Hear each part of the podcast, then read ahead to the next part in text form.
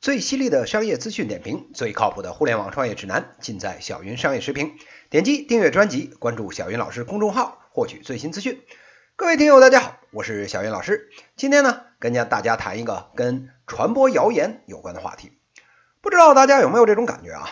自从给家里人，什么爸爸妈妈、爷爷奶奶安装了微信，教他们学会了上朋友圈转发以后，各位的手机啊，再也没消停过。恨不得啊，早上六七点钟就开始，一直到晚上呢九十点钟睡觉，各种消息啊一条接一条，各种呢从家里长辈里传过来的新闻，一般呢就分成两类，一种呢是吃喝方面的，什么各位家长注意了，这个东西喝了就是死，速转十万火急，十万人已中招，晚上吃这个等于慢性自杀之类的，名字一个比一个吓人，内容呢一个比一个智障。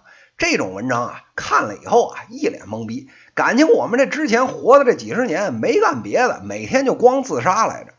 第二种呢是事件方面的，什么百分之九十九的人不知道的这个惊天大秘密，冒死传出来的消息，山前速看之类的。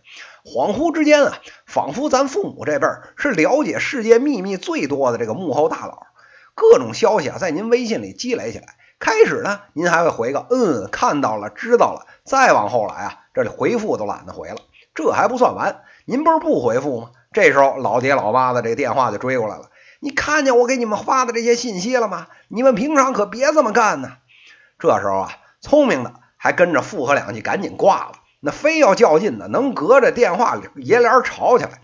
您这边苦苦的摆事实讲道理，恨不得这维基百科啊、知乎 APP 截图啊，顺着电话线给那边糊脸上去。那边啊根本听不进去，最后来一句：“反正小心点没坏处，能把你给怼死。”这些啊，网络上转发的毒鸡汤啊，骗的就是所谓的中老年流量。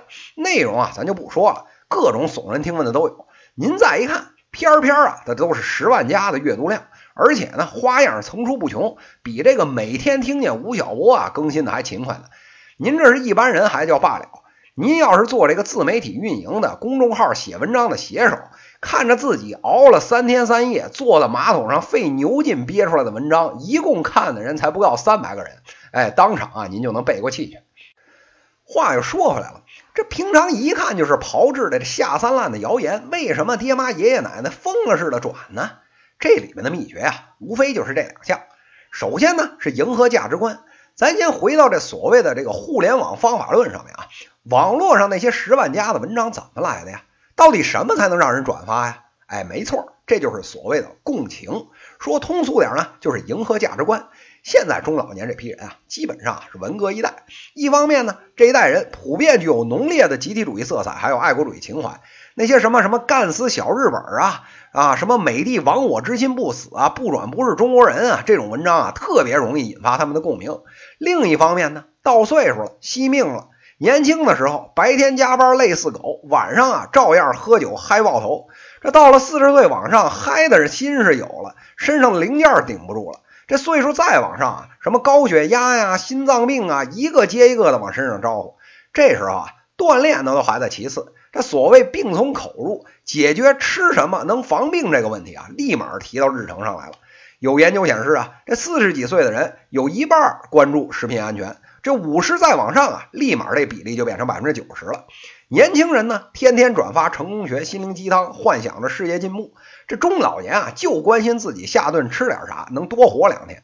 您不是惜命吗？没问题啊，那咱就照样画下菜碟儿。哎，标题啊，全冲着要人命去了。这吃这个等于吃毒药，喝那等于喝砒霜，那各种保健品那就不用说了，大米饭、白开水，咱都给你忽悠出致癌来。没心脏病，咱能吓出心脏病来。这第二个原因啊，是觉得这个微信里分享的不会有假。要说这件事儿啊，那要先讲讲现在移动端做社交的两种方式，一种呢是像陌陌这种，我们叫这个陌生人社交。那陌生人关注什么呀？无非啊就是你长得漂亮不漂亮，有一半都是冲着约炮去的。这个微信啊是另外一种叫熟人社交。那什么叫熟人呢？就是认识有一定信任度才能加到圈子里面来。好了，这事儿坏就坏在信任度上面了。但凡这群里的朋友、老伙伴，哎，发一个新闻，这因为人熟啊，咱别的先不说，心里先信了三成。点进去再一看，被各种那个真专家、假学者的一通忽悠，这就信了六七成。这要是再加上急速扩散、什么机密爆料这一催化，这大拇指啊不由自主的就点上了转发。再加上这老年人一般退休在家没什么事儿，十个有八九个一天到晚看见朋友圈新消息小红点，咱就点两下。这无形中啊，又给这些无良的谣言扩散添了一把火，加了几根柴。这时候有人就气不过了，说这没文化也就算了，这有文化上过大学的爹妈怎么也跟着掺和呀？哎，这您就错了。小云老师就问这一句：您是相信官方媒体正规渠道啊，还是相信熟人呢？早些年这亩产万斤，这些年这四千点牛市起点，哪个不是上了官方新闻呢？真所谓啊，在家靠父母，出门靠朋友。这些朋友转发的信任度标签啊，贴上以后，比什么真理啊、科学啊都有效。朋友圈呢，立马成了谣言的温床，拉着亲朋好友啊，一起往火坑里面跳。知道了这些谣言的中老年朋友为什么转？我们再来看另外一头。这所谓有需求就有生产，这帮人天天费尽心机琢磨着炮制这种谣言，那那究竟是目的何在啊？小云老师啊，专门深入下去了解了一下，基本上以下两个套路。首先呢，就是吸粉骗转发。这互联网时代，大伙都明白，这粉丝和流量这都是钱。早些年呢，这门户主页；这些年的手机 APP，特别是这一两年的微信，这都是流量最集中的地方。这大马路上立个广告牌都能赚钱，像微信这种上亿的日活，这种流量黑洞，那价值海了去了。那一些流量贩子联合一些这个公众号的运营者，起几个骇人听闻的标题，转发的效果那不是一般的好。靠着这种手段，一个小团队短时间内就能养起一大批几万个粉丝的大号出来。您说这养出来这号有什么用啊？哎，您可别说，这里用处可大了。别的咱先不提，光看广告，人家咪蒙一千万粉丝，广告一条敢叫价五十万，咱十万粉丝收不了那么多，五千一万的总是没问题吧？听起来没多少，咱架不住手里面大号多，广告咱天天做呀，一个月大几十万的买卖，您天天国贸写字楼里穿的人模狗样干一个月，哎，未必有人家划划手机一天赚的多。这种啊，帮广告主引流、转发赚佣金的买卖，现在已经做成产业链。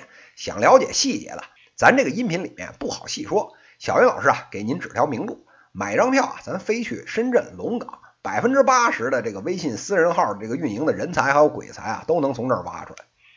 这第二个套路啊，就是骗钱卖东西，最恶劣的就是这种。这一票谣言文章说东西不能吃了，后面就跟着订菜了。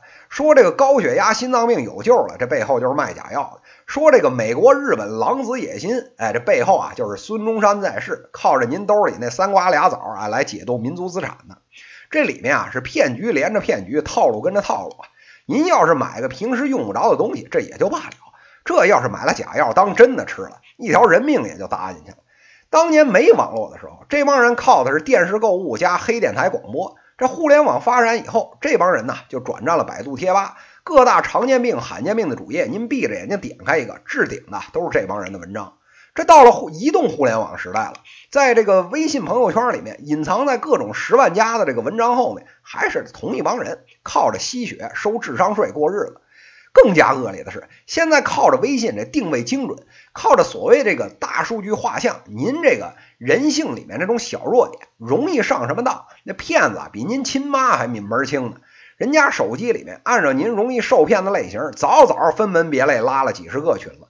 以前啊，这个行业还靠这个广种博收的方法打打骚扰电话，基本上呢是靠天吃饭。现在呢，靠着大数据啊，定点火炮一打一个准儿，收割人头的效率比以前高了上千倍。这互联网黑产一年好几百亿，这中老年流量啊占了快三分之一。这有人的地方就有广告，有广告的地方就有钱，有钱的地方呢就有黑产，有黑产的地方就没底线。这些流量啊，就如同是中老年朋友们血管里的血。这帮黑产们呢，每天就吃着这些沾血的馒头，骗骗流量也就算了，真骗了钱财，骗了性命，那就是家破人亡的悲剧。面对这个中老年流量的陷阱。到底有什么方法可以根治呢？这最重要的环节啊，就是要靠平台。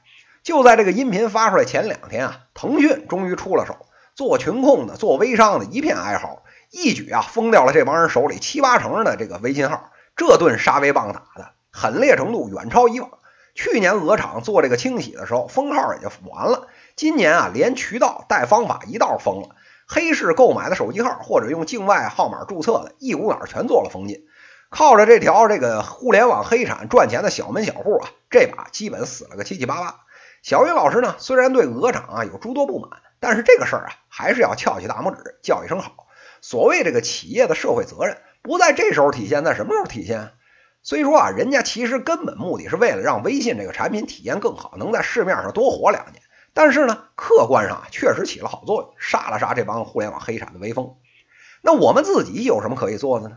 想想看。那些养生的谣言，爸爸妈妈、爷爷奶奶也是平来平时啊闲来无事，出于关怀啊才给我们发的。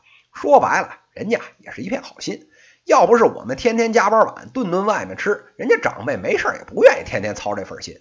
所以啊，各位听友，我们有时间的话，还是多回回家，多陪陪父母，多出门散散心。有句话说得好，陪伴是最好的爱。这用爱筑起的围墙啊。或许就是挡在我们和中老年流量之间，最后也是最坚固的一道防线吧。以上呢就是今天资讯的内容，最犀利的商业资讯点评，最靠谱的互联网创业指南，尽在小云商业时评。非常欢迎大家在评论区给我留言，也可以在评论区点击向主播提问，来直接问我问题。在下一期节目里，我们将聊聊跟大数据有关的话题，敬请期待。七月七日，大数据分析，商业的迷思与陷阱。这一讲就到这里，谢谢大家。